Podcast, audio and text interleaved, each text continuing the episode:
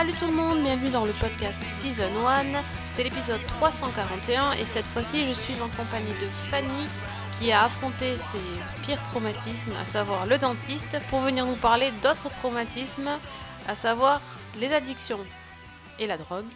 Salut Fanny. C'est ça, salut, bonjour à tous. Bah, comme quoi, on, on peut parler de, de choses joyeuses, mais nous on préfère parler de traumatismes d'enfance, de, de choses un peu, un peu fun pour l'été, quoi. Voilà, c'est ça, c'est du frais, c'est du léger. euh. Et, tu vois, et en plus, c'est pas mieux parce qu'on a, on a non seulement choisi de parler donc de, de traumatisme avec la série euh, Patrick Melrose, mais aussi on a choisi de parler de Sense8 et de son épisode final, qui n'est pas non plus des plus joyeux, même s'il y a quelques moments euh, de, de joie. euh, c'est surtout euh, assez. euh, comment dire Pessimiste. Voilà. Donc, euh, bon, on est comme ça. On attend que le soleil revienne, c'est pour ça. Voilà, c'est ça, on déprime avec le, la pluie qui a eu là récemment et on s'est mis au diapason. Exactement. Euh, bon, donc du coup, alors préparez-vous. Donc on a, on va vous parler d'abord bon, on va commencer par Patrick Melrose, comme ça on va, on va essayer de, comment dire, de commencer par le plus sombre et de finir sur peut-être éventuellement une touche plus légère en fin d'émission. Ça dépend ce que Fanny nous aura amené. Cas, euh, moi j'ai un des trucs un peu plus légers. Euh, et donc Patrick Melrose, ça c'est le coup de cœur de Fanny. Donc ben, écoute, je vais te, te laisser le plaisir de présenter cette euh, mini-série. Ok. Alors, ça va être difficile sans révéler l'essentiel de l'intrigue. Donc, euh, bah, nous sommes dans les, les années 80. Et donc, c'est l'histoire de, comme le titre l'indique, Patrick Melrose, qui est joué par Benedict Cumberbatch. Euh, donc, qui est Patrick Melrose?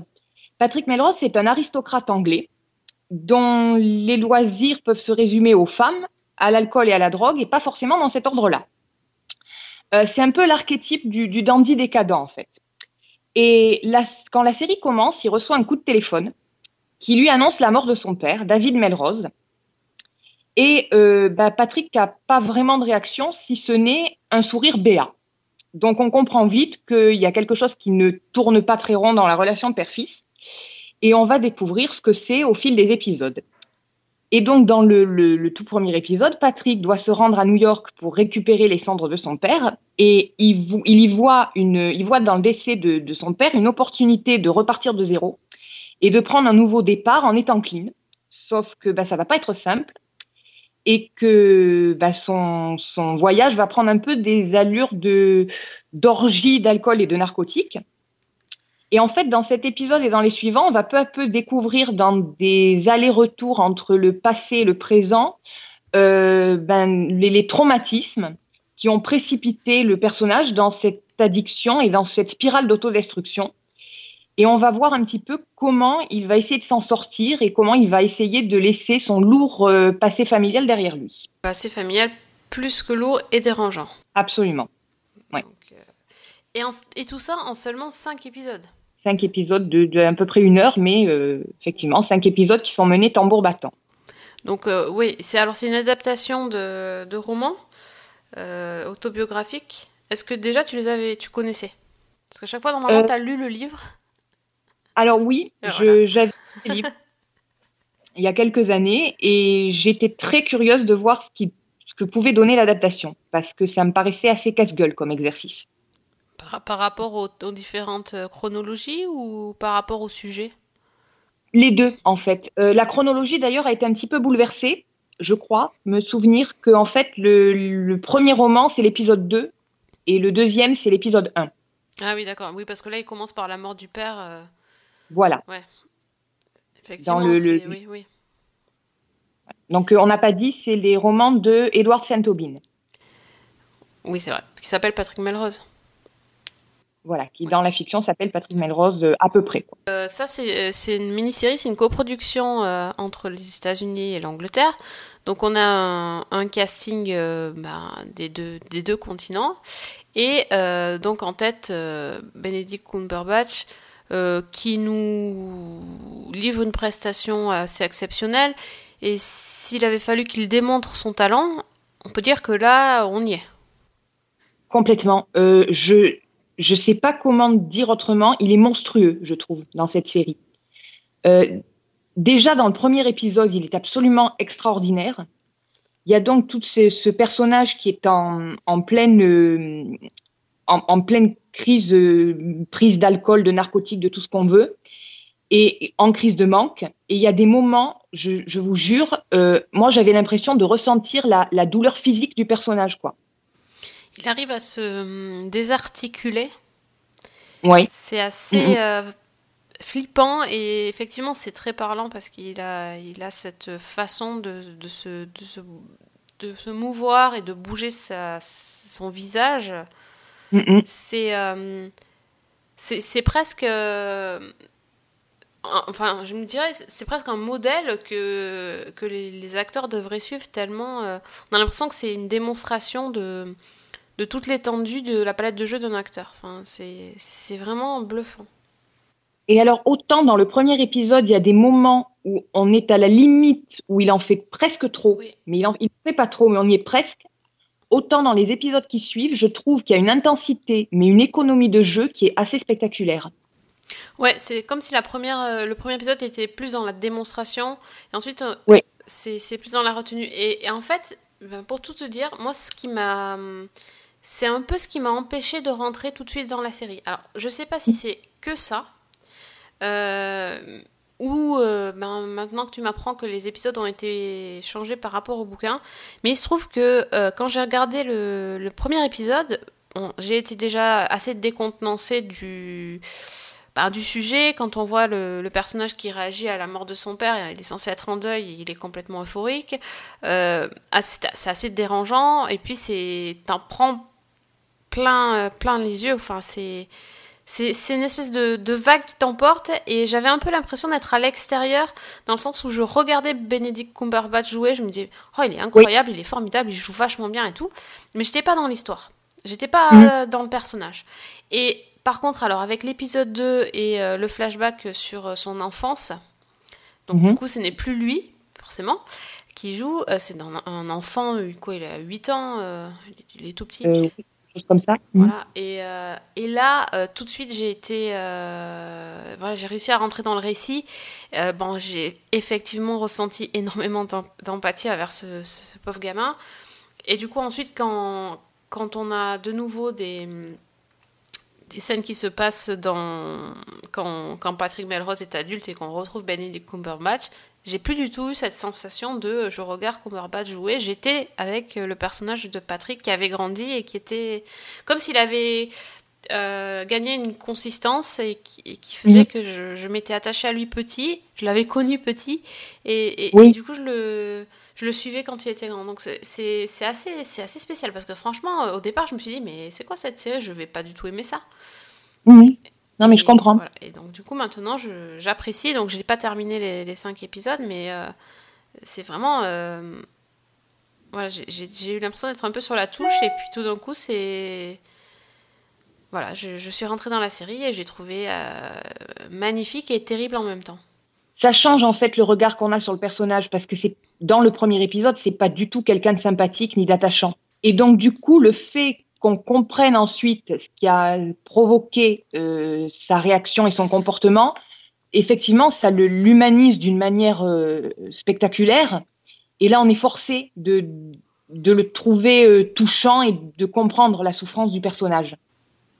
Oui, non, mais c'est sûr, c'est sûr, on le voit se détruire et en fait on, comprend et c'est- un peu, enfin c'est un peu comme quand on voit une une série policière et qu'on voit le tueur en série et puis euh, bon, je dirais pas qu'on a de l'empathie pour le tueur en série, mais disons qu'on quand on explore son enfance euh, douloureuse, on on comprend mieux et, et le personnage nous paraît euh, moins moins horrible entre guillemets, je vais dire. Là, c'est un, un peu la même chose. On, on comprend les traumatismes. Et puis surtout, ce qui est bien fait dans la série, c'est que non seulement on nous montre les problèmes d'enfance, mais en fait, c'est comment un simple in- instant de sa vie présente peut euh, déclencher un souvenir de, ce qui, de, son passé. Avec un objet, une pièce, une personne, une odeur, enfin, ça peut être n'importe quoi. qui nous rebalance un flashback. Et euh, dans certaines séries, ça pourrait être extrêmement pénible parce qu'il y a, y a beaucoup de d'aller-retour en fait euh, et même dans, dans le changement de- il y a des changements de lieu ça pourrait vraiment être pénible et en fait non parce que c'est toujours lié c'est pas Oui. balancé comme ça et euh, je trouve que c'est alors peut-être que c'est parce que c'est adapté dans le livre et du coup c'est plus posé je, je, je, je ne saurais dire mais il y a vraiment euh, on on sent le processus, la réflexion derrière en se disant tel moment va renvoyer à ça et puis ça revient. Et, euh, et du coup, on n'est pas perdu et tous les flashbacks ont une importance. Absolument. Mm. C'est très difficile en fait de parler de cette série sans dévoiler le, le cœur du problème en fait. Et c'est vrai que moi j'ai trouvé que c'est un sujet qui est particulièrement sensible et qui est tourné en plus avec une comment dire, c'est pas voyeuriste, mais c'est absolument terrible, c'est ravageur. Probablement oui. plus que voilà. J'ai fait un petit peu un, un parallèle avec euh, ben, 13 Reasons Why, la fameuse scène de la saison 2, Oui. euh, qui est absolument dévastatrice, mais qui pour le coup est euh, extrêmement euh, visuelle et, et choquante. Là, c'est probablement tout aussi choquant et traumatisant, mais on ne voit rien en fait. Ouais, c'est vrai que c'est plus subtil, c'est sûr. Et c'est tout, enfin c'est sûr, c'est autant douloureux à regarder même si on voit rien. Donc euh, oui, c'est. Et puis, c'est- aussi euh, malgré les, enfin au-delà de tout ce, tous ces traumatismes, c'est aussi les, les réactions des gens et des adultes qui entourent ce, ce gamin, quoi, qui sont Mhm. qui sont peut-être même pires. Euh, et, et donc après, forcément, on, on ne peut que, que comprendre tout, tout ce qu'il va, tout ce qu'il va endurer et tout ce qu'il, euh, tout ce qu'il essaye de cacher finalement. Et euh, on n'est pas, on n'est pas dans le récit d'un junkie, quoi. Enfin, c'est, c'est pas ça. Non, non, pas du tout. C'est pas du tout ça. Et euh, et il y a des scènes en plus drôles en, en même Oui, temps. c'est ça. C'est que là, depuis le début, on vous Oui. vend une histoire de traumatisme avec un type qui est, qui est drogué et qui est en perdition totale. Mais il y a un humour dans cette série qui est un humour noir, d'accord. Euh, il y a une ironie, un second degré. En fait, c'est une série qui m'a fait penser à une phrase qui dit que l'humour, c'est la politesse du désespoir. Et quelque part, je trouve qu'il y a un peu de ça. C'est-à-dire que c'est un personnage qui met euh, tout à distance avec cet humour pince sans rire très très britannique. Il y a toujours des, petites phrases lapidaires, des, des oui une, une distanciation, une, des sarcasmes. Enfin, c'est quelque chose qui est par moments très drôle. Oui, notamment quand il, euh, ben, ben, ça peut être un exemple, mais il parle à son, à son père, euh, enfin aux cendres de son père dans le vase. euh, il fait n'importe quoi avec. voilà, c'est drôle. Quand je le raconte, c'est pas drôle, hein, on est bien d'accord, mais visuellement, c'est assez drôle en fait. Ou euh, les, portraits d'aristocrates, parce qu'en fait, c'est, on n'a pas dit ça, mais dans son, il évolue quand même dans, un milieu hyper privilégié et euh, et c'est pas parce que c'est un milieu privilégié que les gens ne sont pas euh, horribles. Au contraire, il y a des gens absolument détestables dans son entourage. Et il, y a un espèce de, euh, de portrait de, certaines personnes de l'aristocratie ou de la bourgeoisie qui, qui est au vitriol et assez, et assez drôle dans le sens grinçant. Oui, on, on a même euh, la princesse Margaret, Ouais, un guest, une guest. oui, qui en prend quand même pas mal dans la Ouais. figure. Pas mal, ouais. Et, et c'est vrai que c'est toute une société qui est brocardée, peut-être justement parce que c'est un univers, enfin moi j'ai eu cette impression, où on ne dit pas les choses. Ah Oui. Et où au contraire on les met sous le tapis parce que c'est pas possible. Puis, puis toute la famille est quand même euh, gratinée parce qu'on a parlé du père, mais la mère elle est pas mal non plus quoi. Ah ouais, elle est spéciale. On va dire ça. Et t'as pas fini quoi. Je, je sais pas exactement où tu en es, mais les derniers épisodes euh, sont, il y en a un qui est centré sur elle et voilà. C'est- Euh, on n'a pas dit un, un mot sur le casting euh, à part euh, Mr. Cumberbatch. Euh, le- donc le père, euh, c'est euh, l'agent Smith. Voilà, c'est. Hugo Weaving. Voilà. Non mais c'est, c'est l'agent Smith de Matrix. On cherche pas. Voilà. Il est bon, voilà. on va pas en dire plus, mais C'est un, c'est un rôle euh, pas facile à tenir. On va dire Non, ça comme ça. La, ma- la maman, c'est Jennifer Jason Lee, Excellente aussi. qui est très très forte, oui. euh, qui a. hum, ouais, voilà, un rôle pas facile aussi. hein. Non, mais je crois qu'il n'y a pas de rôle facile Ouais, en fait dans cette série parce que c'est vraiment des sujets très très lourds et qui sont qui sont traités d'une manière. euh, on l'a dit, il y a un mélange d'humour, euh, mais d'humour très noir et, et de. Enfin, oui, c'est très très pesant quoi. Mhm. Je me demande, cette série n'a pas encore été euh, achetée euh, Je ne chez crois nous pas. Je ne crois Ça, pas. c'est- Je- ouais, J'espère qu'elle le, le ouais. faut. Oui, parce que c'est. Bon, mais euh, tendez l'oreille pour savoir s'il y, a, s'il y a achat de cette série pour la France, parce que honnêtement, ça vaut vraiment le coup, même si c'est pas évident à regarder. C'est évidemment pas, à mon avis, euh, à enchaîner euh, les épisodes. C'est pas la meilleure idée du siècle, surtout qu'ils sont quand même assez longs.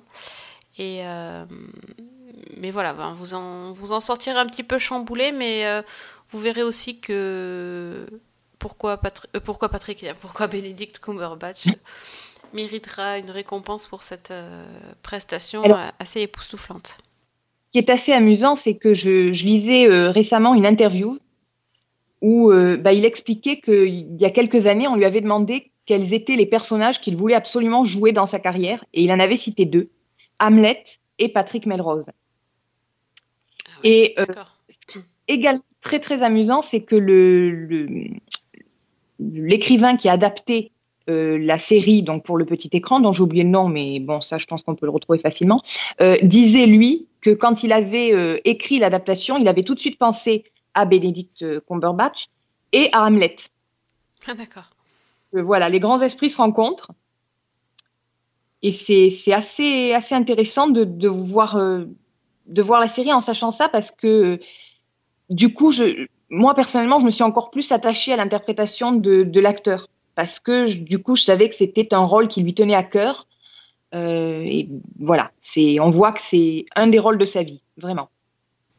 Oui, je pense que c'est un des rôles marquants, ça c'est, ça c'est clair. Après, il y a des similitudes avec Sherlock aussi. Hein. Oui, Faut pas... oui, Il y a des choses qu'on retrouve, on retrouve dans le jeu et puis dans, dans- forcément dans la drogue et tout ça. Enfin, c'est, c'est aussi une caractéristique de Sherlock. Donc, euh, bon, bref. En tout cas, c'est, c'est à voir. C'est à Je voir. pense C'est pas pour tout le monde, mais c'est à voir. C'est Pour moi, ça c'est marquant. moi c'est- j'ai vraiment pris une claque. Self-harming resistant depressant. Patrick, narcissistic, schizoid, suicidal alcoholic. Don't you dare! Don't you dare ever do that again! Nothing that happens to you as a child really matters. The secret is not to interfere. Euh, sans transition, mais alors aucune, parce que là, pour le coup, euh, à part la longueur de l'épisode, je vois pas grand, grand rapport. Euh, on a vu aussi la, le final de Sense8, la, toute fin, parce qu'en fait, eh bien, ça fait ben, pile un an que euh, la euh, saison 2 de Sense8 s'est terminée sur Netflix et que on apprenait l'annulation de la série. Je pense que je, devais à ce moment-là pleurer toutes les larmes de mon corps parce que, entre autres, la série coûtait trop cher ou aurait coûté trop cher. Bon, on avait, avait été évoqué notamment les lieux de tournage euh, assez nombreux, bah, le cast assez aussi euh, étoffé. Et, euh, et quand même, il y avait eu l'annonce donc de- d'un téléfilm, ou d'un, comment on peut appeler ça, un film de conclusion, un, épisode de conclusion. Voilà. Pour la série. Épisode qui dure donc euh, 2h30. C'est ça. C'est très très long. Je n'aurais pas Faut le dit. Ah bah, écoute, moi je l'ai pas vu en une seule fois. Je... Innocemment, je me suis lancé l'épisode vers un petit 22h. Je... Ah non, ça va pas être possible là. Euh, c'est c'est vraiment très très long. Euh, et euh, évidemment, on ne peut absolument pas regarder cet épisode si on n'a pas suivi la saison 2 parce que je pense que sinon on n'y comprendrait rien du tout. Je conseille même de se faire un petit previously si c'est possible ou de chercher un petit résumé parce que Et c'est ce que j'allais dire. Alors, c'est pas que moi, les me wagons. rassures, Fanny, parce que bon, je me suis dit que je devais avoir quand même une, mémo- une mémoire de poisson rouge. Mais quand ils ont commencé à parler de BPO, donc le BPO, je sais pas, en français, le BPO, et, euh, et je me suis dit, mais attends, c'est qui? C'est quoi? Qu'est-ce que qu'est-ce qui s'est passé? Euh, Voilà, autant j'avais euh, très bien retenu les, les personnages et à peu près leur, leur storyline, parce que c'est vrai que ça fait deux saisons qu'on suivait les persos, donc bon, on a vu des, des choses, euh, il leur est arrivé plein de choses, et ça j'avais bien retenu. Autant tout ce qui était menace euh, sur les, sur les Sense8, j'avoue que c'était assez flou dans mon esprit. Et que je- j'ai trouvé que c'était assez flou dans les explications données également euh, dans cette, dans cette saison. ben, Moi, c'est simple. En fait, j'ai regardé l'épisode avec ma, ma sœur, qui, au bout d'un moment, je lui dis, mais tu, ça va, tu t'y retrouves Elle me dit, absolument pas, je n'y comprends rien, mais c'est pas grave, c'est sympa. Bah, c'est un petit peu ça, oui, finalement. C'est un bon. C'est un petit peu gênant. Oui, un petit peu quand même. Mais ouais, non, mais c'est vrai. hein, c'est- C'est-à-dire que, c'est, enfin, déjà cet épisode, c'était, c'était hyper bizarrement construit. Enfin, moi j'ai une, euh, ou alors c'est peut-être parce que je l'ai vu en deux fois, mais quand même. Euh, en fait, il y avait à peu près deux heures de, de trucs d'action, puis ils ont résolu le machin. Oui. Pour pas spoiler. Et ensuite, il y a eu 30 minutes de. Je fais plaisir à mes fans et je monte mes personnages qui sont heureux, qui font la fête et qui dansent, comme on aime bien avec des les scènes euh, croisées, enfin de connexion entre eux, qui en a, en fait, qui est presque à part. Enfin, on, on dirait une, une petite capsule spé- à part. Je, je sais pas, ça va pas du tout avec l'épisode. Enfin, c'est c'est très très bizarre. Bon, je comprends pas qu'ils aient quand même. euh, ils ont annoncé ça en juin ou juillet. euh, ils ont eu euh, un an pour préparer le truc. Le tournage a dû prendre longtemps. Ça fait un moment qu'on en entendait parler, puisqu'on n'a pas dit, mais ils ont tourné à Paris. Oui, j'ai une amie qui était dans la scène sous la Tour Eiffel. Ah, super. Ouais. Et, mais par contre, bah, moi, j'ai pas eu l'impression que c'était. C'est un peu comme à l'école, quoi. Peut mieux faire ou travail bâclé. Moi, je, je, je sais pas, ils ont fait ça à l'arrache, à la dernière minute. euh, ils ont demandé à leur grande sœur de faire leur devoir. Je sais pas ce qu'ils ont fait, mais. Ouais, il y avait une juxtaposition en fait qui était, euh, voilà, c'est, ça faisait un peu cadavre exquis quoi. On colle un peu des morceaux et voilà, Oui, ouais, ouais. assez désarticulé, euh, ouais. Bah écoute, oui, moi, puis je suis hyper parta... Enfin, j'étais hyper étonnée parce que j'avais, euh, comme j'ai pas regardé tout de suite, évidemment, euh, bon, euh, j'ai vu les réactions sur Twitter. euh, euh, Il y, il avait, soit il y avait eu, il y a eu des, j'ai détesté le final, j'ai adoré. Euh, Bon, euh, moi, je me sentais un peu entre les deux, quoi. Je me disais, ouais, enfin, c'était, un- il j'ai trouvé des choses sympathiques, mais franchement, déjà, je me suis ennuyée. Euh, c'était beaucoup, beaucoup, beaucoup trop long. Euh. Les scènes de combat, elles sont toujours bien, mais là, c'était euh, c'était trop. Enfin, c'est-à-dire, on, on a quand même. Enfin, je sais pas si ça t'a fait ça, mais il y a 8, il y a 8 Sense8, forcément. Mhm. Euh, ils ont quand même tous plus ou moins fini en couple. Donc, voire plus. voire plus. oui. Euh, donc on se retrouve avec une, une bonne entre 12 et 18, je sais plus combien de personnages, enfin il y a énormément de personnages entre guillemets, Mhm. gentils, euh, qui se retrouvent tous à combattre le fameux, le fameux consortium là, du BPO, dont certains euh, qui se battent en talons aiguilles, hein, le- je pense à la... Comment elle s'appelle Espagnole, enfin Daniela. Euh, Oui. talons aiguilles, enfin d'autres qui se sont jamais battus de leur vie, enfin qui savent euh, rien faire, là, le, le Rajan, etc. Et euh, ça fait des scènes de baston totalement hallucinantes où t'as euh, euh, l'autre qui fait du Jean-Claude Van Damme et puis t'as Oui, les autres en talons aiguilles qui sont là, ah je te donne d'un coup de sac à main. Enfin, je te dis, attends, c'était un peu n'importe quoi. Oui, effectivement. Le tout à balles réelles, avec des débats, avec des gens qui tirent, avec des méchants, avec des tireurs d'élite, avec. euh, Ok. Bon, voilà, il y, a- il y a eu des choses comme ça, je me suis dit, mais c'est. Et en même temps, il y avait des trucs très très sympathiques avec des personnages qui se retrouvent, des personnages qui se voient en vrai pour la première fois, euh, des, des, des partenaires de Sensei qui, se, qui découvrent les autres, euh, des gens. Enfin voilà, il y, a- il y a eu des trucs cool aussi, mais c'était quand même un sacré bordel. Bah, en fait, j'ai un petit peu l'impression que c'est tout ce que Sense8 a fait jusqu'à présent dans le meilleur et dans le pire. Voilà, c'est-à-dire que toutes les qualités qu'on a pu aimer dans la saison 1 et dans la saison 2, on les retrouve. Et, et tout le, le joyeux bordel, comme tu disais, qu'il y avait déjà en saison 2 de façon encore plus prononcée, euh, là, on y est à fond, quoi. C'est, ils sont en roue libre. Oui, ils sont en roue libre et euh, notamment la fameuse. Alors, il y a, y, a deux- il y a deux scènes, je me suis dit, euh, ok. Alors, euh, la scène avec le lance-roquette. Donc Oui. là, bon, c'est over the top. Et la scène, bah, la scène de sexe, quoi. Enfin, et, Ouais. les mecs, il faut arrêter. hein. à un moment donné, stop. Il y a trop de monde, il n'y a plus de place. Ouais, c'était. Ouais, on avait déjà eu une scène comme ça, Oui. Qui avait beaucoup fait parler. Oui. Et Ah bah là, Donc, ils sont allés. euh, alors là, c'était même plus. euh, enfin, on sait même plus. Enfin, on sait même plus ni quoi ni qu'est-ce quoi. Enfin, Voilà.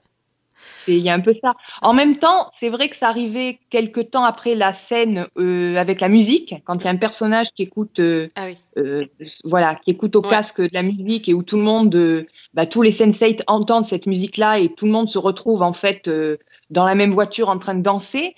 Donc oui, c'est logique, mais voilà, c'est pourquoi pas. Ouais, moi, j'ai-. Alors, je, je sais pas, il y a juste un. C'est vrai qu'il y a eu tout ce qu'on a. Je trouve ça, tous les ingrédients de la série, c'est vrai, les, les bons, les mauvais. Le seul truc que j'ai pas ressenti, moi, c'est le petit. euh, la petite magie, le petit frisson que j'ai ressenti à chaque fois dans, dans la saison, euh, ben, justement, lors de. Lors de la, chanson en général ou de l'union de, Sensei, là j'ai pas j'ai pas eu cette, euh, cette sensation là. J'ai trouvé que le lien entre eux paraissait peut-être un petit peu moins naturel, si on peut dire, que dans les saisons précédentes. C'est-à-dire que là, il y avait quelque chose d'un petit peu plus factice, notamment dans, euh, bah, dans les scènes où ils interrogent, euh, j'ai oublié son nom, le personnage qui est joué par Navin Andrews. Ah moi je l'appelle Saïd, donc je sais pas. Voilà. Euh, Jonas, dans la scène-. Voilà, dans la scène où euh, ils interrogent Saïd de, de Lost, on va dire. Oui, ça. Voilà, c'est plus Non, simple pour tout le monde. oui. Euh, où effectivement, donc il y a euh, un personnage qui s'exprime par la bouche d'un autre. Oui. Je trouvais que c'était, voilà, ça faisait très artificiel en fait. Par exemple. Mais c'est un des exemples de, de ce petit défaut-là. C'est un final qui. Bon, on, est moins, c'est moins frustrant que la fin de la saison 2 où on savait pas ce qui allait arriver aux personnages, ils étaient en danger, il n'y avait pas de résolution, c'est sûr. Là, en plus, ils ont carrément donc fait euh, la fin des méchants euh, plus euh, la fin des persos avec leur storyline amoureuse qui finit par le gros happy ending. Après, moi, c'est vrai que j'ai énormément de réserves sur cette série en général. Donc, on l'a dit, l'histoire qui est un peu, qui est même très confuse, le fait qu'ils en fassent beaucoup trop. Mais pour moi, ça reste quand même une série qui m'a marqué et que, qui a une place vraiment à part pour moi. Parce qu'il y a ce message en arrière-plan qui est certainement naïf, euh, qui est martelé, on est d'accord, mais c'est finalement cette série, c'est une ode à l'acceptation, euh, à l'amour, et, et surtout, je trouve qu'elle a donné une visibilité à tellement de minorités et, et de manière tellement, euh, tellement naturelle, j'ai envie Oui, de dire. simple en fait. Voilà, tellement simple que il y a un panel de diversité, d'amour, de, genre, de, sexualité dans lequel euh, je pense que beaucoup de gens peuvent trouver des référents, même et surtout quand on n'est pas dans un moule classique. Et pour en avoir parlé avec euh, beaucoup de personnes, c'est vraiment vital à un moment donné de pouvoir s'identifier à des gens comme ça. Donc euh, voilà, moi ça, ça, ça me fait penser, ça me renvoie à un autre personnage que j'adore, qui est un personnage de Billions, qui est euh, Taylor Mason, qui, est, qui se revendique comme no gender, c'est-à-dire qui se reconnaît ni dans une identité masculine, ni dans une identité féminine, et, et qui demande qu'on le, qu'on le désigne par les pronoms masculins pluriels. Ah oui. Et je trouve que c'est un personnage qui est très fort aussi pour ça, parce que c'est une ouverture et c'est une, oui, c'est une porte ouverte vers une, vers une libération de l'esprit. Et, et je trouve que c'est ce, ce côté, alors c'est un côté militant, mais qui pour moi a toute sa raison d'être et qui m'a beaucoup, beaucoup touché dans Sense8 parce que euh, c'est, ça s'impose avec naturel. Oui, non, mais clairement, euh, c'est une série militante de toute façon. euh, les Wachowski, c'est. c'est- J'allais dire. en- elles en sont les premières euh, représentantes, mais, euh, mais effectivement, ça, ça- on ressent pas les choses de manière forcée, tout est naturel. Et, et en fait, on se pose même pas de questions en fait sur, sur leurs préférences. Mm, absolument. C'est Mm. ça qui est. C'est ça qui est, assez, qui est assez fort. Et bon, effectivement, la scène d'orgie, c'est.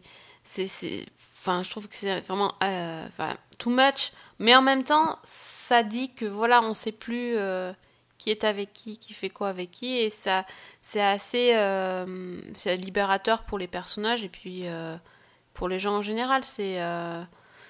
voilà, on se pose pas la question en fait finalement quand, quand tu quand, quand tu vois Sense8 et que tu vois le- les personnages, tu te dis pas ah bah oui lui c'est le machin, lui c'est la truc, le- lui il est gay, lui il est machin. Tu tu batailles même pas en fait. C'est Lito, c'est c'est c'est Blue, enfin c'est tout le monde et c'est pas important.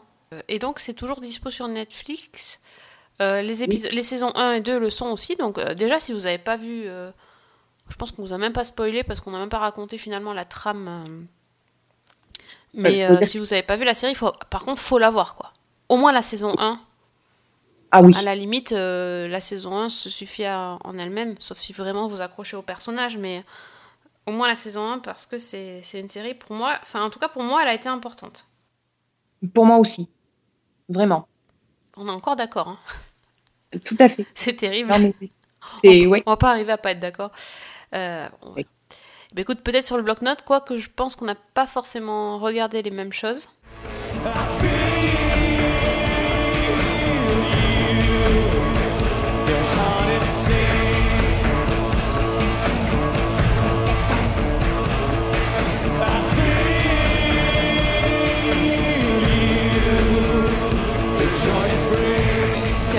j'ai regardé, euh, bah, comme chaque année, euh, Unbreakable Kimmy Schmidt, à saison 4. Donc alors là, cette fois-ci, on n'a qu'une partie de la saison 4. La première partie, il y a 6 épisodes.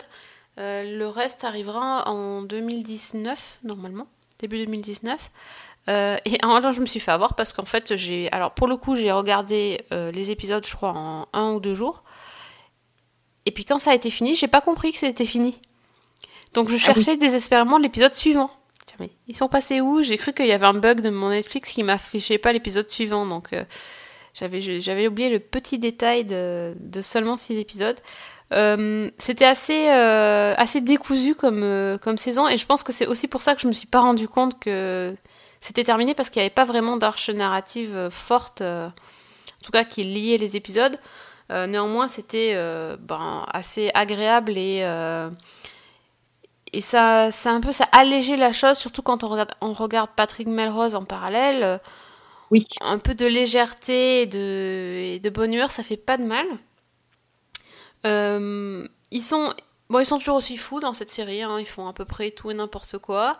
Euh, donc là, ils ont été carrément forts sur euh, sur en fait, ils ont carrément fait une fausse émission de Netflix, un faux documentaire de Netflix. Ils se sont auto-parodiés, c'était assez bien fichu. Bien que je trouve quand même qu'ils ont poussé la plaisanterie un peu long, longtemps et que c'était euh, c'était c'était rigolo 5 minutes, mais bon après c'était un peu longué. Euh, voilà, ils sont allés sur, euh, sur des choses totalement cartoonesques et, et, bizarres. Bon, il y a eu de tout, mais dans l'ensemble, j'ai trouvé ça assez sympathique. J'ai envie de dire comme d'hab, quoi. Enfin, il y a des choses pas drôles, il y a des choses très drôles. Voilà, j'ai bien aimé le, congrès de, de, de nerds où Kimi se retrouve parachutée, elle sait même pas de quoi elle doit parler, et euh, évidemment, elle arrive à trouver les mots pour euh, s'en sortir des situations les plus improbables, c'est assez drôle. Euh, voilà, c'était sympa. Tu l'as vu du coup? Oui, oui, oui. C'est une série, je me suis vite attachée au personnage. Donc c'est vrai qu'il y a des moments un petit peu moins drôles, un petit peu moins réussis, mais de manière générale, ça me fait toujours plaisir de les retrouver. Voilà, et je te confirme, la, la suite de la saison arrive le 25 janvier 2019. Ouais, donc oui, c'est ça, voilà. C'est ça. Mais c'est il, a- il y a- il a manqué la petite chanson Pinot Noir, je, la- je la cherchais aussi. Les petits Ouais, gimmicks comme ça, on les aime bien aussi. hein. Absolument, oui, oui, oui, tout à fait. Mais là, c'est vrai que le, le faux euh, documentaire de, je sais plus comment il l'appelle, c'est pas Netflix dans la série, mais Oui, c'est, Ça finit Voilà, par hein, hein, un truc. Houseflix, Oui, ça finit- je sais plus ce que c'est. Outflix, je crois que c'est ça. Et alors, ce que j'ai, moi, ce que j'ai beaucoup aimé, c'est le, ah, le personnage, comment il nous dit, le, le- les recommandations de, donc de, du faux Netflix qui sont faites par euh, Algorithm. Algorithm. Ah non, mais c'est énorme. J'ai adoré. Ouais, non, c'était, c'était, c'était, c'était quand même drôle qu'elle se regarde. Non, mais enfin, euh, le, Oui. le truc méta au possible, quoi. Elle se regarde sur Netflix. Enfin, Non, la mise en abîme était très très bien c'était, trouvée. c'était, bien, euh, c'était bien fait. Mais bon, voilà, on vous spoilera pas plus euh, sur les quelques blagues qu'il y a eu parce qu'il y a eu des trucs. euh, Oui. des trucs marrants et euh, mais voilà en, en tout cas quand ils ont une idée ils y vont à fond ça c'est sûr que de ce côté là Voilà. on peut pas leur reprocher après c'est pas toujours euh, 100% du temps drôle mais euh, en général c'est quand même une série qui amène la bonne humeur et euh, donc du coup c'est déjà pas mal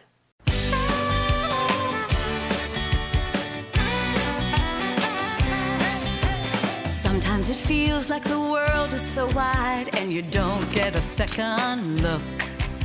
But you're not alone, you're just on your own two feet and it's yours to talk.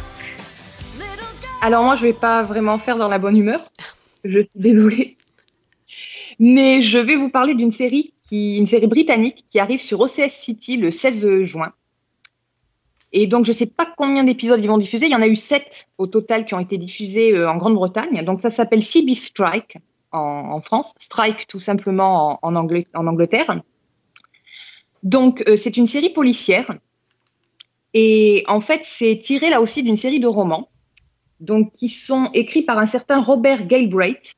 Et Robert Galbraith, mais en fait, c'est le pseudonyme de J.K. Rowling, donc l'auteur des Harry Potter. tu plaisantes Absolument pas. ah Absolument non pas. je suis pas du tout au courant qu'il y a un truc de J.K. Rowling là Eh ben, écoute, euh, ça arrive euh, là, euh, bientôt. Euh, Et bon, ben, donc- merci pour d'être venu je, pour ce podcast. J'y vais. On va couper tout de suite là. C'est, une blague. Ah non, franchement, franchement, c'est pas mal. Oh, c'est Dieu, totalement dans monde. Mais, mais totalement dans- vois ça. Je pense, parce que c'est vraiment, c'est très très chouette. Euh, Enfin, chouette, je sais pas si c'est le mot. En fait, c'est donc l'histoire de. Ça, ça commence avec un personnage qui s'appelle Robin, qui est joué, alors, raccord par euh, Holiday Granger, qui joue aussi dans Patrick Melrose. Et donc, Robin, elle est secrétaire intérimaire et elle est envoyée par, euh, par son cabinet euh, par erreur au bureau d'un détective privé londonien qui porte le nom improbable de Cormoran Strike et qui est joué par Tom Burke, qu'on a vu notamment dans l'adaptation des Trois Mousquetaires par la BBC. Et donc, ce Cormoran Strike, c'est le fils d'une rockstar et d'un top modèle euh, égérie des années euh, 60-70. Mais lui, il a rien à voir avec le monde du showbiz. C'est un ancien militaire qui a perdu une jambe en Afghanistan, qui est devenu complètement dépressif et alcoolique après s'être fait euh, larguer par sa copine, et qui, euh, bah, qui travaille donc dans un espèce de bureau miteux où il collectionne euh, les factures impayées et où il a des petites affaires euh, sans envergure. Et Robin, qui a toujours rêvé de devenir enquêtrice, se passionne complètement pour son nouveau travail, même si c'est juste euh, la filature de, mari ou d'épouse infidèle. Et euh, tout va changer en fait parce que euh, donc Strike est contacté par un ancien camarade de- d'école qui, en fait, la, sœur adoptive de, de, ce camarade, qui est un top modèle célèbre, s'est euh, jeté du balcon de son appartement, mais le frère ne croit pas du tout à la thèse du suicide. Et bien que l'affaire ait été classée, bah, il demande à, Strike de jeter un œil au dossier. Voilà, donc ça, c'est le point de départ de la première affaire qui couvre trois épisodes. Et ensuite, on a euh, deux autres affaires qui sont traitées dans deux épisodes chacune. Alors, à chaque fois, on suit donc l'enquête de Cormoran et Robin. Alors, en général, c'est des affaires assez sordides. Euh, je précise, c'est très très sombre, mais c'est très bien mené. On suit ça de manière euh, très classique, très linéaire. Donc, on suit euh, la, la, manière dont ils vont interroger les témoins, dont ils remontent un petit peu la piste des indices, et petit à petit dont ils découvrent la vérité. Et ce qui est très intéressant aussi, c'est que toute la série en fait s'appuie sur la relation entre les deux personnages, qui sont euh, bah, déjà qui sont très très bien joués, qui euh, sont très très bien écrits sur le papier et ça rentre très bien à l'écran. Euh, donc on a d'un côté Robin qui est euh, en apparence une jeune femme très sûre d'elle et qui est issue d'un milieu aisé et en fait on va découvrir bah, qu'elle est plus fragile qu'il n'y paraît. Et puis bah, Strike qui est complètement abîmé par la vie et petit à petit les deux vont vont se lier, se rapprocher et finalement se réparer l'un l'autre. Alors il y a un petit peu le l'inévitable, euh, est-ce qu'ils vont finir ensemble ou pas, le, le will they, won't they? Ah, quand même, oui. Quand même, c'est voilà. D'ailleurs, le, dernier épisode et le dernier roman publié s'achèvent euh, sur un cliffhanger absolument insoutenable pour les midinettes, moi en premier. Euh, sincèrement, c'est une série qui est très sympa.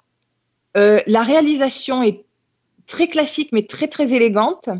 Et bon, les, histoires se tiennent très bien. Donc, si vous avez lu les livres, vraiment, je vous conseille la série parce que c'est, ça reprend tout à fait les histoires, tout à fait les personnages. Enfin, c'est une adaptation euh, tout à fait euh, raccord. Et puis sinon, c'est à découvrir. Et je pense que ça va vous donner envie de lire les bouquins. Donc, il y en a trois. Euh, L'appel du coucou, Le ver à soie et La carrière du mal, qui sont tous publiés en poche en français. Donc voilà, une série en sept épisodes et trois bouquins à lire. vous avez de quoi Ouais, faire. bah, c'est sympa, on, a- on avait justement rien à faire. Voilà. Bien non joué. mais Non, les bouquins pour Non, la mais- plage, tout ça, quand, quand un jour on aura du soleil. voilà, quand on pourra Parce que retourner. les Sinon, tablettes la- au soleil, c'est pas bien. hein. Ça- on voit pas bien les trucs. Mais c'est bien parce que tu peux le prendre, tu peux prendre tes bouquins sur la plage euh, s'il pleut, tu peux les garder chez toi et te, te pelotonner euh, sous ta couverture. T'as de bonnes idées en fait, hein. les, les bons conseils. Mais t'as toujours quand même des trucs pas très, pas très, pas très fun quoi. Hein. La Non, dernière fois c'était les c'est pas Attends, c'est pas fini. Ah, c'est pas fini. Bon attends, je vais mettre mon truc fun au milieu comme ça, ça va un peu. euh, Voilà. Private detective. It's a bit Roger Rabbit. I like the work I'm doing now. I've read about you, Mr. Strike. Are you attracted to troubled women? Or that they become troubled because of you? Perhaps I should ask you.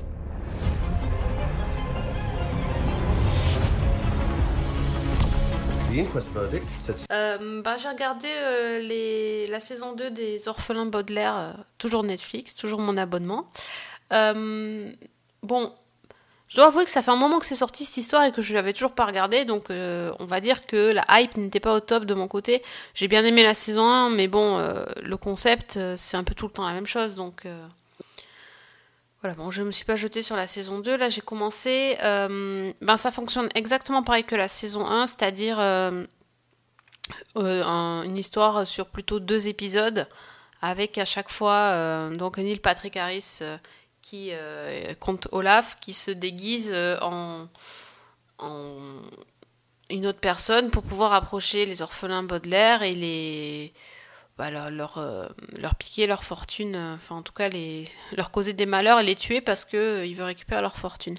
Dans la saison 2, en fait, les gamins sont envoyés dans une espèce de pensionnat très british.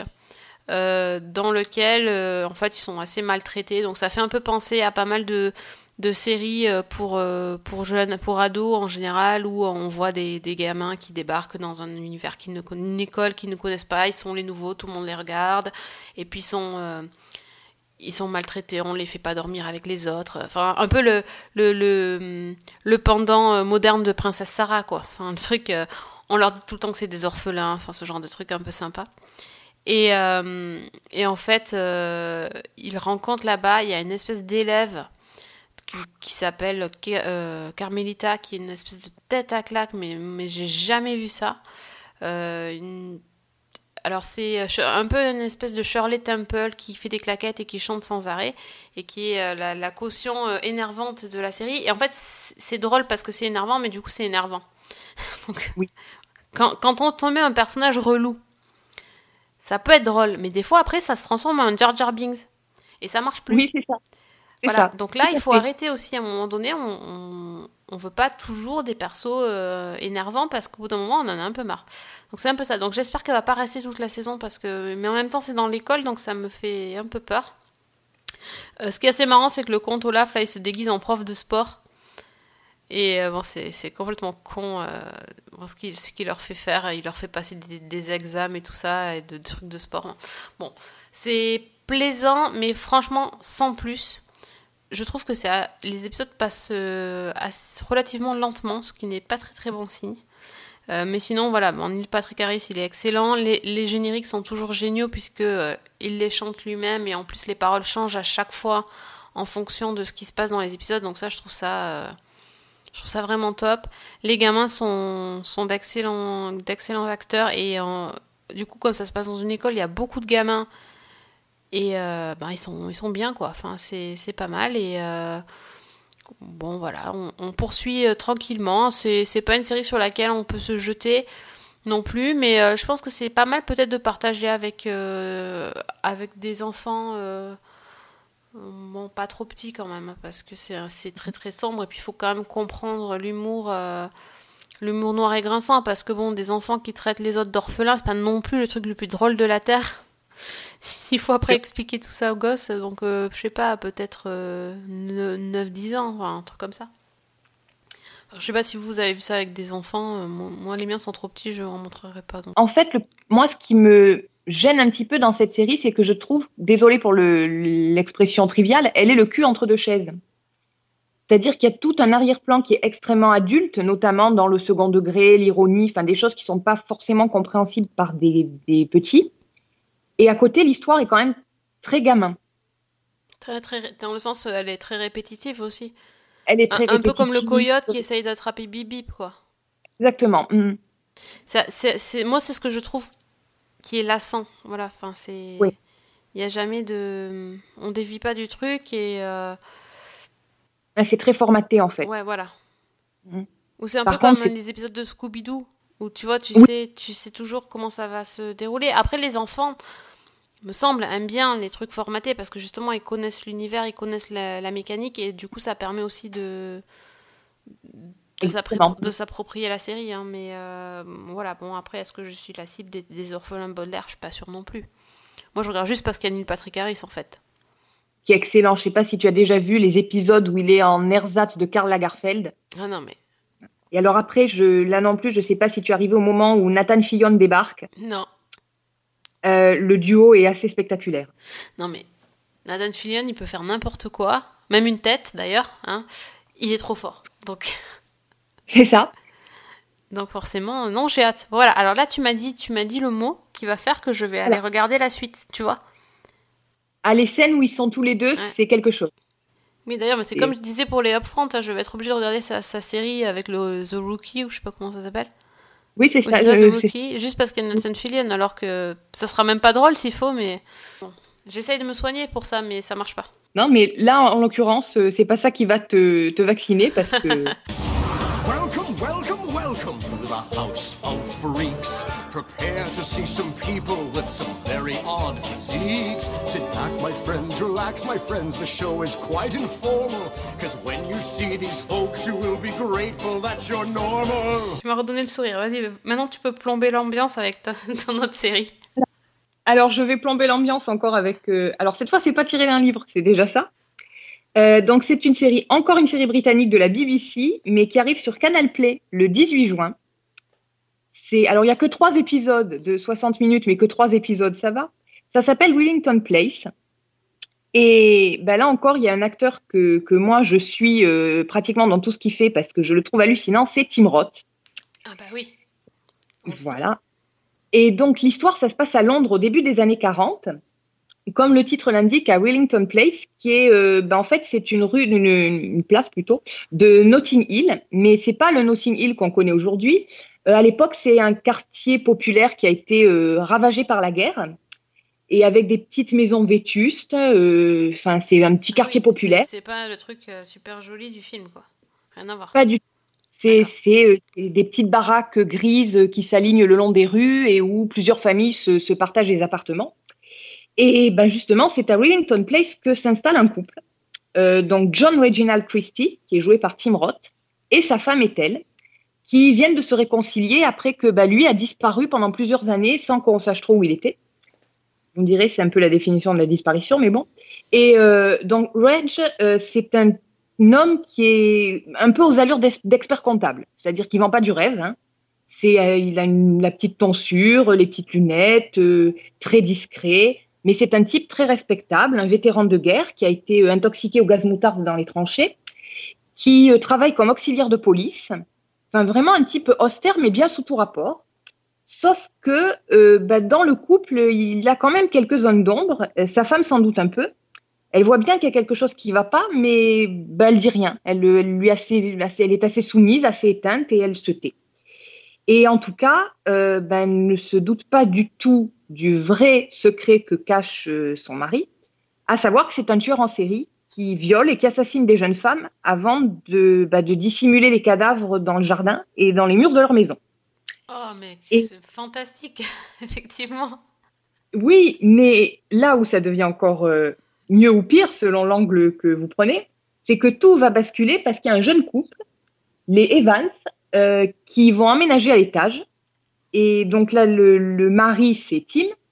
C'est un joueur qui délaisse un petit peu son foyer. Et donc son épouse, Beryl, qui est jouée par une certaine Jodie Comer, dont on a parlé récemment parce que dans Killing Eve, elle déchire tout. Euh, et donc, euh, sa femme Beryl se retrouve toute seule. Et ben, Reg, le gentil voisin du dessous, va commencer à se rapprocher d'elle. Voilà. Non, mais. c'est- Alors- c'est- Tu me donnes tellement envie de regarder. Mais alors non seulement ça, mais ce qui est déjà la série, elle est, elle est très prenante. Elle a un rythme qui est assez lent. Elle, ça progresse euh, vraiment de façon, euh, ça va crescendo en fait. Les épisodes sont construits en fait, chacun prend le point de vue d'un des personnages. C'est-à-dire que le premier c'est Ethel, l'épouse, qui ne se doute de rien jusqu'à assez tardivement. Le deuxième, il est centré sur Tim, donc le mari qui vient d'emménager au-dessus. Et le troisième, il est centré sur euh, Reginald, donc le tueur en série. Alors, je peux pas trop en dévoiler, mais il faut savoir que ce qui est très intrigant et particulièrement qui donne une, certaine atmosphère à la série, c'est que c'est une histoire vraie. C'est-à-dire que John Reginald Christie a vraiment existé, que c'est un tueur en série qui a marqué l'histoire criminelle britannique parce que, euh, ben, en fait, là, je, peux, peux pas dire ce qui va se passer, mais l'affaire va bouleverser l'opinion publique au point que ça va remettre en question le, système euh, judiciaire euh, tout entier et que ça va aboutir à l'abolition de la peine de mort. Donc, euh, voilà, c'est une série qui est extrêmement efficace, qui est à la fois dans la sphère criminelle euh, et, et dans la sphère judiciaire. Il n'y a pas de grands effets. C'est la mise en scène est très très sobre, voire même très austère. C'est très noir. C'est, on est tout le temps dans des couloirs étriqués avec euh, un ciel plombé. Enfin, c'est là, c'est pas très gai. Euh, mais il y a vraiment cette sensation de d'oppression qui est très réussie. Les acteurs sont tous très bons, mais alors Tim Roth, euh, franchement, il est exceptionnel là aussi. Il est, il est totalement dans le rôle et, et il arrive à, à donner cette sensation à la fois de petit bonhomme inoffensif et à la fois on sent qu'il y a quelque chose qui va pas. Tout de suite, on, bon, on comprend assez vite hein, de quoi il retourne, mais tout de suite on sent que le personnage est pas aussi lisse que ce qu'on dirait. Euh, Enfin, vous verrez, c'est, moi je trouve que c'est une série qui est assez effrayante dans ce qu'elle dit et qui est, euh, bah, qui est vraiment prenante. Quoi. Ah oui, t'en, t'en parles très très bien et ça donne vraiment très envie. Mais c'est effectivement très noir. C'est un peu. euh, ça, ça fait penser à- aux, aux séries euh, anglaises sur euh, Jack l'Éventreur, ce genre de choses, non, au niveau de l'ambiance. Oui, tout à fait. C'est ce genre d'ambiance-là. Ça m'a fait penser aussi un petit peu à The Fall, dans la mesure où on est vraiment dans le. Alors, c'est pas du tout le même genre, hein, mais on est vraiment dans le, le- l'analyse et la dissection d'une personnalité euh, extrêmement trouble euh, ben, jusqu'au meurtre. De quoi aguiller vos soirées? Tout à fait. Avec ça, vous allez bien vous amuser. Ah oui, le gros fun là. Mais ouais, non, mais c'est cool. Et ça arrive donc sur Canal Play. C'est sur Canal Play à partir du 18 juin, donc je pense que les trois épisodes seront dispo euh, dans la foulée. quoi. Top. Ben, merci pour, te- pour tous ces conseils. J'ai encore noté. Ma liste, euh, ma liste s'allonge euh, à nouveau. Euh, Ah, mais j'ai fait des. J'ai pris des séries assez courtes, Ouais, ça euh, va, très ramassées. Tiens, justement, je me posais une question. Est-ce que t'as... la dernière fois, tu, avais- tu nous avais parlé de Trust. Est-ce que tu l'avais fini? Oui, je l'ai fini et je suis extrêmement euh, sceptique. Alors la série est pas mauvaise du tout. Il y a quand même pas mal de longueur et pas mal de, de digressions qui m'ont paru un petit peu superflues. Mais alors surtout, euh, je n'ai pas compris pourquoi ils avaient terminé de la manière euh, qu'ils ont choisi. Alors là non plus, je peux pas trop dire ce qui ouais. se passe. Et voilà. Je te posais la question parce que moi, j'arrive pas à finir. J'ai essayé de... J'ai essayé Ben- de, de continuer et tout. J'arrive pas. Bah, disons que ce qui m'a surprise, c'est qu'on arrive à la conclusion de l'affaire, mais pas à ses conséquences. Il y a pourtant un épisode qui, je crois, qui s'appelle Conséquences d'ailleurs, et qui ne va pas jusqu'au bout, qui s'arrête en cours de route sans détailler ce qu'il arrive après à euh, bah, John Paul Getty III, euh, après son enlèvement et sur. euh, voilà.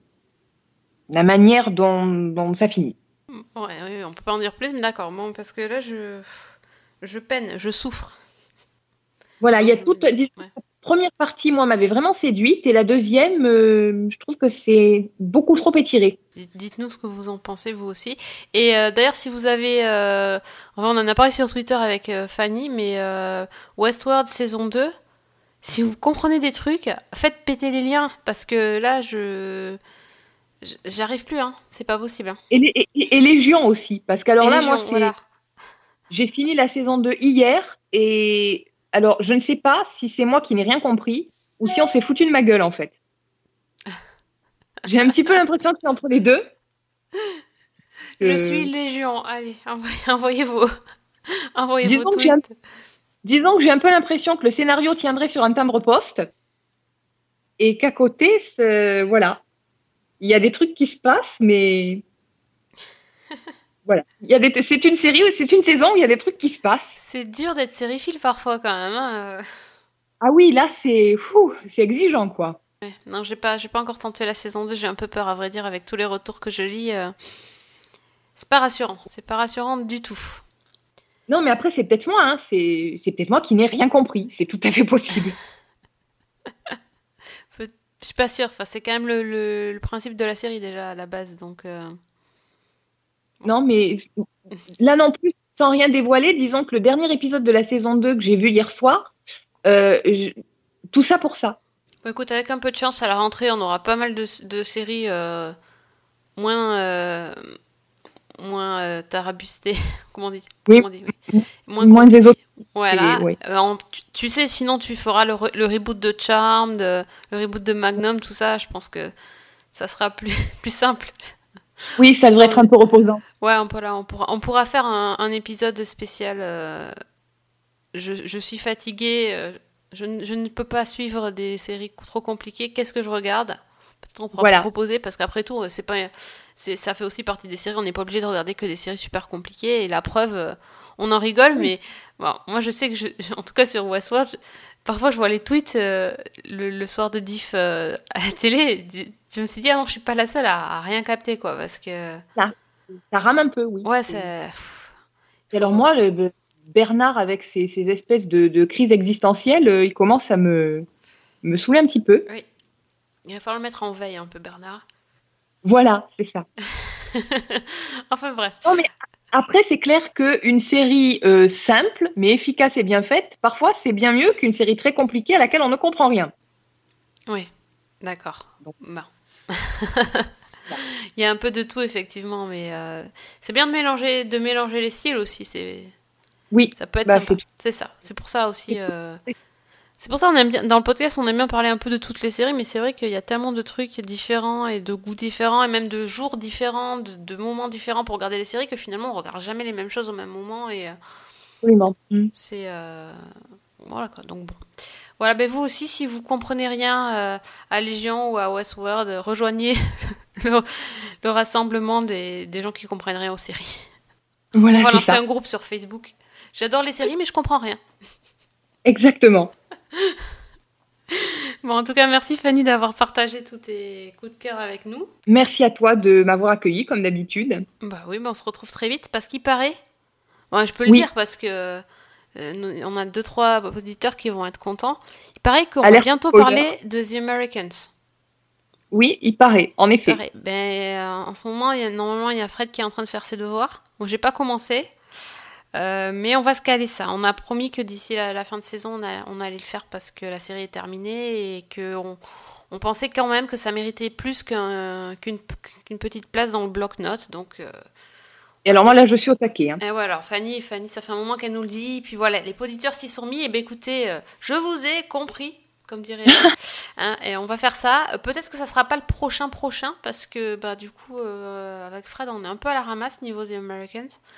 Mais euh, en tout cas, ça sera avant la fin de la saison. C'est déjà pas mal comme deadline. Absolument. Bientôt, soon. Voilà. Ça, c'est du teaser. c'est ça. Bon, merci à tous de nous écouter et de nous suivre. Euh, on vous donne rendez-vous donc très bientôt. En attendant, retrouvez-nous sur Twitter, Fanny L'Allegra et. Season 1 avec un 1, sur Facebook, la page Season 1, sur SoundCloud, euh, chez Fred, leschroniquesdecliffhanger.com, euh, partout, partout sur les internets. Merci à tous. Bonne semaine. Et bonne série.